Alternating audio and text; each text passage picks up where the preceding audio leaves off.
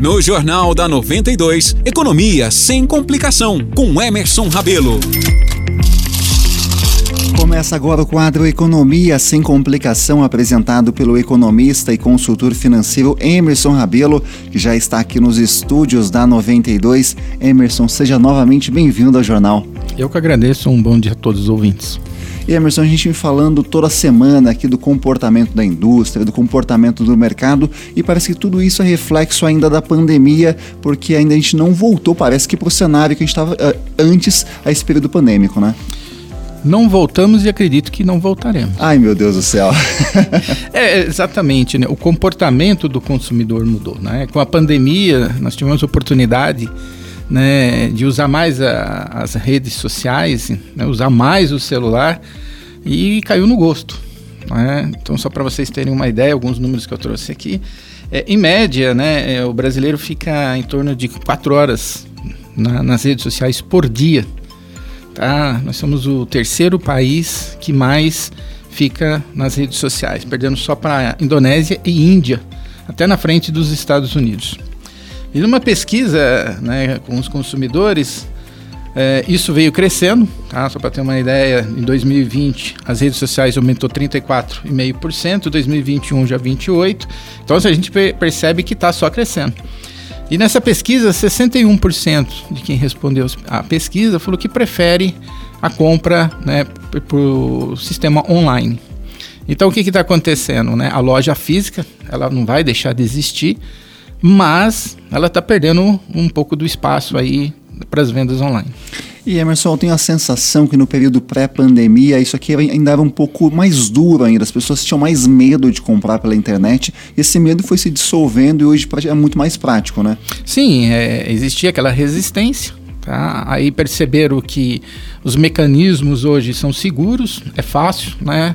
Você chega cansado do, do seu serviço, 7 horas, 8 horas da noite, você vai dar uma olhada no seu e-mail, vê aquelas propagandas, entra numa rede social, acaba fazendo uma compra, daqui dois dias chega na sua casa né, sem você ter que sair de uma forma bastante tranquila, né, até com a troca reversa, caso não, não seja o que você queira ou não serviu né, sem custo nenhum e chega um outro produto daqui a alguns dias. Né? Então isso se tornou muito fácil, caiu no gosto né, das pessoas e a geração cada vez mais né, antenada na internet está optando aí para, para compras online. Quem nunca recebeu um pacotinho em casa vindo da China, da Indonésia, de outras partes do mundo, né? Sim, sim. É, do Brasil, né?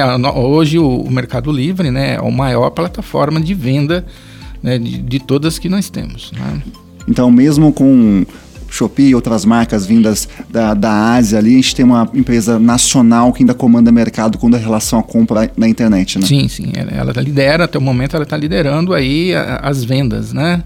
De quantidade de vendas. O Emerson, fazendo aqui um túnel do tempo, voltando ali para 2020, pré-pandemia, tenho a sensação que na época as pessoas até imaginavam que a internet ia ser acelerada, que as pessoas começariam a comprar, mas com a pandemia isso se intensificou muito, né? Sim, é, foi um quebra de paradigma, né? Ninguém imaginava que ia ser tão, tão forte, tá? Mas como eu falei, as lojas físicas não vão deixar de existir.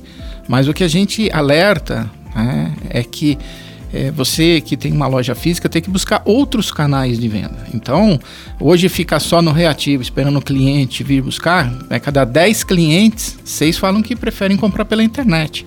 Tá? E cada vez mais né, vai aumentar esse índice né, para 70%, 80%. Tá? E aí o que, que tem que ser feito? Né? Além da loja física, né, a venda online, precisa só vender pela internet.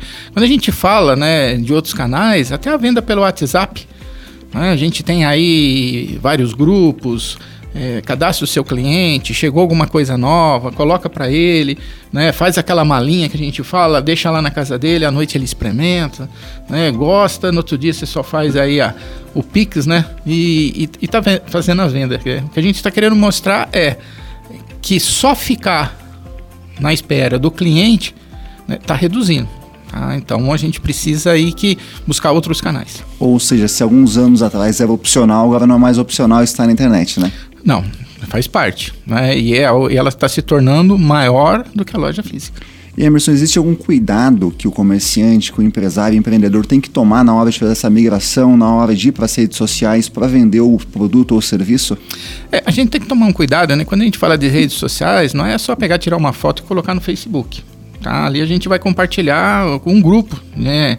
de pessoas. A gente fala de investimento, né? É, na internet paga, né? Não mas a venda, né, onde você vai fazer esse compartilhamento pago que você tem. Se a gente pega São João, vamos imaginar em 40 mil habitantes, né, se eu pegar a venda online, eu tenho lá 150 milhões, pensando assim em consumidores aptos à compra, tá? É, que a gente fala do impulsionamento. Né? Então você filtra, é, descobre quem são as pessoas, o gênero, os gostos, né, e por aí adiante.